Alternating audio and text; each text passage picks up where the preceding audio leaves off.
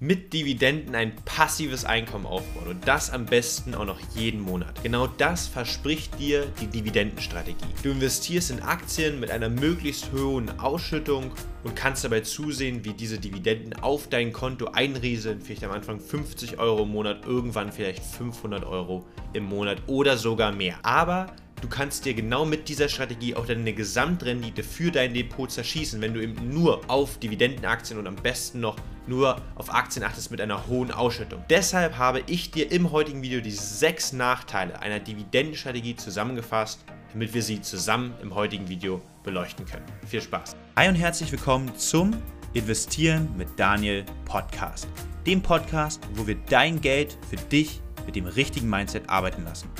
Heute schauen wir uns erstmal an, was die Nachteile der Dividendenstrategie sind und warum tatsächlich sehr viele neue Anleger gerade mit der Strategie sehr viel Geld und letztendlich dann Gesamtrendite verlieren. Bevor wir starten, noch die kurze Definition einer Dividende. Eine Dividende ist letztendlich eine freiwillige Ausschüttung von einem Anteil des Gewinns, den das Unternehmen über das Jahr gemacht hat, an uns Aktionäre. Also wenn du ein Aktionär äh, bist, beziehungsweise Minimum eine Aktie des Unternehmens hast, dann bist du berechtigt quasi oder hast du einen Anspruch auf die Dividendenzahlung. Es ist ganz wichtig, dass eine Dividende nicht gleichzusetzen ist mit einem Zinssatz, ja, der festgeschrieben wird über einen bestimmten Zeitraum und dir jedes Jahr gezahlt wird, sondern, wie ich es am Anfang gesagt habe, eine Dividende ist eine freiwillige Zahlung. Und diese freiwillige Zahlung wird jedes Jahr neu bestimmt, kann erhöht werden im Idealfall, kann auf dem gleichen Niveau bleiben oder kann natürlich auch gesenkt werden, gekürzt werden oder komplett ausgesetzt werden. Ja, ein sehr prominentes Beispiel ist gerade auch ATT. Hier kam es dazu, dass AT&T, der ein Dividendenaristokrat ist, also seit über 25 Jahren jedes Jahr Dividende gezahlt und auch erhöht hat, jetzt angekündigt hat, seine Dividende quasi zu halbieren. Ja? Also von 2,08 Dollar hier auf 1,11 Dollar pro Aktie. Und äh, das ist quasi nur ein prominentes Beispiel für Unternehmen, die auch, obwohl sie ein Aristokrat sind, ähm, die Dividende halbieren und deswegen, wie gesagt, nicht als festen Zinssatz ansehen. Kommen wir jetzt zu den Nachteilen und zu Nachteil Nummer 1 und zwar ist das das Thema, was ich in der Einleitung schon so ein bisschen aufgeworfen habe, dass für viele Investoren, und ich kriege das gerade auf Instagram mit, der Fokus ganz, ganz stark auf Hochdividendenwerten ist, beziehungsweise Aktien mit einer Dividendenrendite von irgendwie 4, 5, 6, 7, 8 oder noch mehr Prozent. Warum ist das Ganze gefährlich? Zum einen ist es so, dass viele sich eben von dieser hohen Zahl blenden lassen, aber nicht wirklich verstehen, was eigentlich dahinter steht. Wenn die Dividendenrendite bei 8% ist, dann ist es oftmals nicht deshalb, weil die Dividende so stark erhöht worden ist in den letzten Jahren und deshalb ist die Zahl so hoch, sondern es liegt vermutlich eher daran, dass das Unternehmen in den letzten Jahren deutlich vom Kurs gefallen ist, weil dann, wenn die Dividende gleich bleibt und die Aktie vom Kurs fällt, steigt auch die Dividendenrendite. Schauen wir uns mal ein prominentes Beispiel dafür an, und zwar Pro7 Sat1 Media, ja, ein deutsches Unternehmen, vielen von euch sicherlich bekannt. Das Unternehmen hat eine hohe Dividendenrendite, scheinbar hohe, von 5,3% aktuell.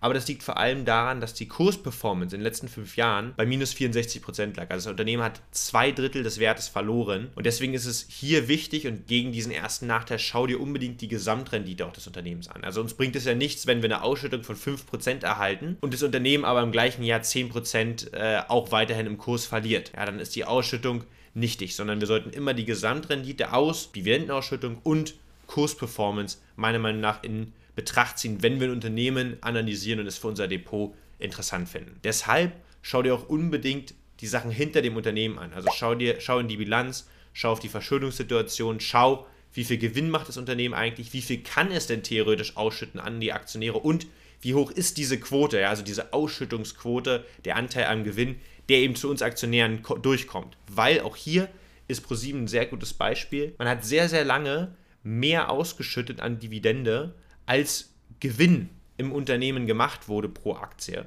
Und das hat dann eben auch dazu geführt, dass man hier in den Folgejahren eben sehr, sehr stark die Dividende auch senken musste, um erstmal wieder in eine normale Ausschüttungsquote zu kommen. Wir sehen es jetzt sogar hier, wenn wir in den Jahren zurückgehen. Also eigentlich seit 2016 hat sich das schon angebahnt mit einer relativ hohen Dividende, dass die nicht nachhaltig war, weil man mehr ausgeschüttet hat, als das Unternehmen überhaupt Gewinn gemacht hatte. Und da fehlt dann eben unfassbar viel Geld gerade für weitere Investitionen. Der zweite Punkt und zweite Nachteil hängt sehr, sehr eng mit dem ersten Punkt zusammen und zwar, dass sich Dividenden negativ auf die Kursrendite und auf den Aktienkurs ausüben. Eben genau im Zeitpunkt der Dividendenausschüttung. Es ist oftmals ein Trugschluss, ein Irrglaube, dass man Dividendenaktien einfach kurz vor der Ausschüttung kauft, weil dann kriege ich ja die Dividende und habe noch die Aktie im Depot. Kann man natürlich machen, ja, wenn man vor dem äh, Stichtag äh, Besitzer ist der Aktie, ist man dann auch noch berechtigt, auch wenn man sie vielleicht erst zwei, drei Wochen hat, ähm, die Dividende zu erhalten. Aber es gibt den sogenannten Dividendenabschlag. Das heißt, am Tag der Dividendenausschüttung wird die Aktie um die Dividende entsprechend im Kurs fallen und dann ganz normal im Tagesablauf ihren Weg gehen. Also machen wir es mal an einem Beispiel aus, zum Beispiel die Allianz. Ja, bei der Allianz ist es so, werden sie dieses Jahr, das sind ja die Zahlen vom letzten Jahr, 10,70 Euro Dividende pro Aktie zahlen und wir gehen mal davon aus, dass es wieder irgendwie am 6., 7. Mai passieren wird, also bei deutschen Zahlern tendenziell einmal im Jahr. Und dann wird es so sein, wenn wir einen aktuellen Aktienkurs bei der Allianz von 223 Euro haben, minus diese 10,70 Euro, wird an dem Morgen, wo die Dividende ausgeschüttet war, wurde und sie bei dir im Depot dann vielleicht auch schon angekommen ist, wird der Chart der Allianz-Aktie eben nicht bei 223 eröffnen, sondern bei 212,30. Entsprechend um diese Dividende reduziert.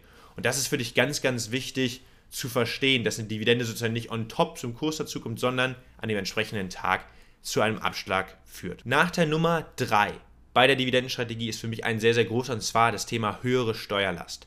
Wenn, und jetzt kommt die Einschränkung, wenn unser Freibetrag schon aufgebraucht ist. Also wir gehen jetzt mal in dem Szenario davon aus, dass unser Steuerfreibetrag, also für Singles 801 Euro im Jahr, für Paare das Doppelte, 1602. Ab 2023 wird es ja so sein, dass wir hier 1000 Euro Freibetrag haben und dann für Singles das Doppelte, äh, für Paare das Doppelte. Wenn wir diesen Freibetrag eben aufgebraucht haben und dann Dividendenausschüttung erhalten, haben wir einen Steuernachteil. Also es ist ja auch so, man hört immer wieder, Warren Buffett liebt Dividenden.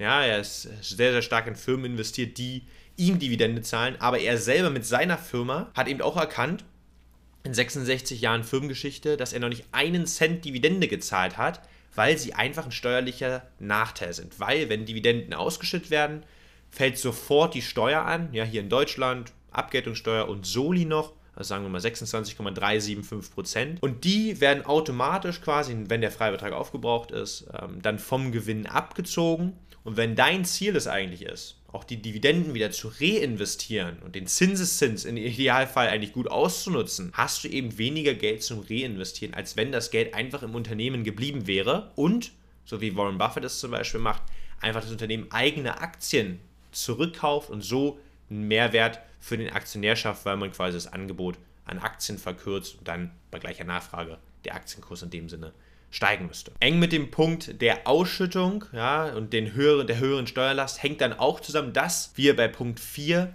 die Gefahr haben, die Ausschüttung, die wir erhalten haben, als Person zu verkonsumieren. Und da musst du natürlich vor allem mal in dich schauen, damit du ein Gefühl dafür hast, okay, wie, wie ticke ich selber? Also wenn ich diese Ausschüttung erhalte, bleiben die natürlich nur auf dem Konto liegen, ja, auf dem Verrechnungskonto, was auch nicht ideal ist, weil dann ist es wie auf dem Tagesgeld und das Geld arbeitet nicht. Oder musst du dir natürlich dann nochmal den aktiven Aufwand machen und eben einen Sparplan erstellen vielleicht oder einen manuellen Nachkauf einer einzelnen Aktie machen, um dann das Geld wieder zu reinvestieren. Und wie gesagt, hier die Gefahr, wenn du jemand bist, der das dann auch gerne mal verkonsumiert, du dir aber eigentlich vielleicht im Vorfeld gesagt hast, das Geld soll auf jeden Fall investiert werden und dient zum langfristigen Vermögensaufbau, dann ist das vielleicht für dich eine Gefahr. Dazu kommen eben genau die Kosten, auch vielleicht bei der Wiederanlage. Ne? Viele Broker, da gibt es noch eine, eine, eine Gebühr, wenn du dann ähm, einen Aktienkauf machst oder auch vielleicht bei einem Sparplan auf einzelne Aktien. Hier kann ich dir nur sagen, weil ich auch immer wieder gefragt werde, was ist halt so gerade der beste Broker?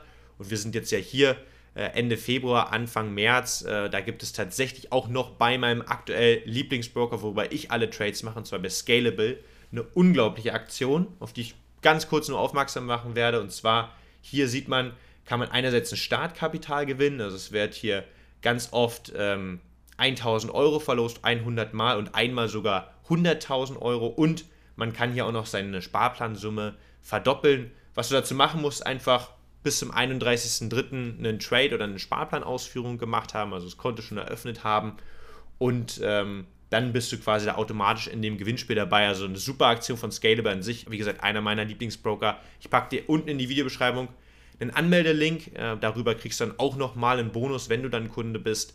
und äh, unterstützt natürlich auch mich, das hier äh, ganz klar zu Transparenzzwecken. Aber deshalb auf die Frage, was der beste Broker, für mich aktuell auf jeden Fall Scalable. Punkt Nummer 5 ist sehr, sehr spannend, weil es wieder so ein bisschen äh, ins Unternehmen geht und weg von uns. Und zwar das Unternehmen ist, wenn es ein Dividendenzahler ist oder kann es sein, so ein bisschen gefangen im Hamsterrad der Dividende, nenne ich es mal. Wenn ein Unternehmen sich einmal dazu entschlossen hat, vielleicht auch eine schöne Dividendenhistorie aufzubauen, dann gibt es sehr, sehr viele Investoren, die Aktien nur deshalb kaufen, weil sie seit 20 Jahren, 10 Jahren, 30 Jahren Dividende jedes Jahr zahlen. Und wenn diese Unternehmen jetzt auf einmal beschließen, eine Dividende auszusetzen komplett, weil sie vielleicht das Geld brauchen, um eigene Investments zu machen, um Schulden zu tilgen, um Übernahmen zu finanzieren, also um eigentlich wieder organisch zu wachsen. Oder um einfach nur die Dividende zu halbieren, beispielsweise wie ATT es gemacht hat, was ein mutiger Move ist, ist die Gefahr, dass viele Aktionäre dann eben auch dem Unternehmen ihren Rücken kehren, weil sie dann sagen, die Verlässlichkeit des Unternehmens ist weg und äh, es gibt eben, wie gesagt, sehr, sehr viele Investoren, gerade in Amerika, die darauf einen sehr, sehr hohen Wert legen und nicht so wichtig ist wie eben die Ausschüttung des Unternehmens und denen ist es oftmals egal, ob das Unternehmen noch wächst oder nicht, Hauptsache es zahlt der Dividende und ich bin da tatsächlich ganz anderer Meinung. Für mich sollte immer das Wachstum des Unternehmens und der Bestand des Unternehmens im Vordergrund stehen und wenn eben zu wenig Geld vorhanden ist für Investitionen, für Übernahmen oder für Aktienrückkäufe vielleicht oder einfach nur zur Schuldentilgung oder für Investitionen in Forschung und Entwicklung. Dann bin ich ein Fan davon, eben die Dividende konstant zu halten. Vielleicht, wie ATT es auch gemacht hat, wie gesagt, ein sehr, sehr mutiger Schritt, die Dividende deutlich zu senken und sich einfach auch dann diese kurzfristige quasi Schwäche einzugestehen, um aber langfristig wieder einen Mehrwert für den Aktionär zu schaffen. Und genauso war es auch bei ATT. Wir haben angekündigt, dass die Dividende ähm, gesenkt wird Anfang Februar und äh, seitdem ist die Aktie auch nochmal gut 5% dann äh, gefallen an dem Tag, glaube ich sogar um über 4%. Verdeutlicht eigentlich nur das, was ich gerade genau gesagt habe. Und letzter Punkt und sechster Fehler, Nachteil der Dividendenstrategie ist das Thema geringere Diversifikation. Und zwar, wenn du sagst, ich investiere nur in Dividendenaktien oder nur in Aktien mit hoher Ausschüttung, dann schränkst du dich von den Branchen wahrscheinlich sehr, sehr stark auf Konsumbranchen ein, Industrie vielleicht noch und die Finanzbranche und lässt viele Tech-Werte, die auch in der Vergangenheit unfassbare Renditen gemacht haben, Alphabet, Tesla, Amazon und so weiter, einfach außen vor, weil diese Unternehmen eben noch keine Dividende zahlen. Deshalb sind es aber nicht schlechte Unternehmen, sondern es gibt genug Wachstumswerte, die eben schon seit Jahren profitabel sind wo die Gewinne und Umsätze seit Jahren kontinuierlich steigen, keine Verschuldung haben. Ja, ein gutes Beispiel hier auch Alphabet will ich mal nur nehmen. Alphabet hat eine Netto-Liquidität von 130 Milliarden. Also sie könnten alle Schulden tilgen und haben noch 130 Milliarden Cash. Natürlich könnte das Unternehmen eine Dividende zahlen, aber sie investieren halt sehr, sehr viel in ihr bestehendes Geschäft, in diese Other Bets mit Waymo, Calico und so weiter und können das Geld einfach selber besser investieren, als es quasi aus dem Unternehmen herauszugeben. Und deshalb ist das quasi Nachteil Nummer 6, dass man sich in der Diversifikation einschränkt. Das waren für mich die sechs Nachteile einer Dividendenstrategie, gerade jetzt im Jahr 2022.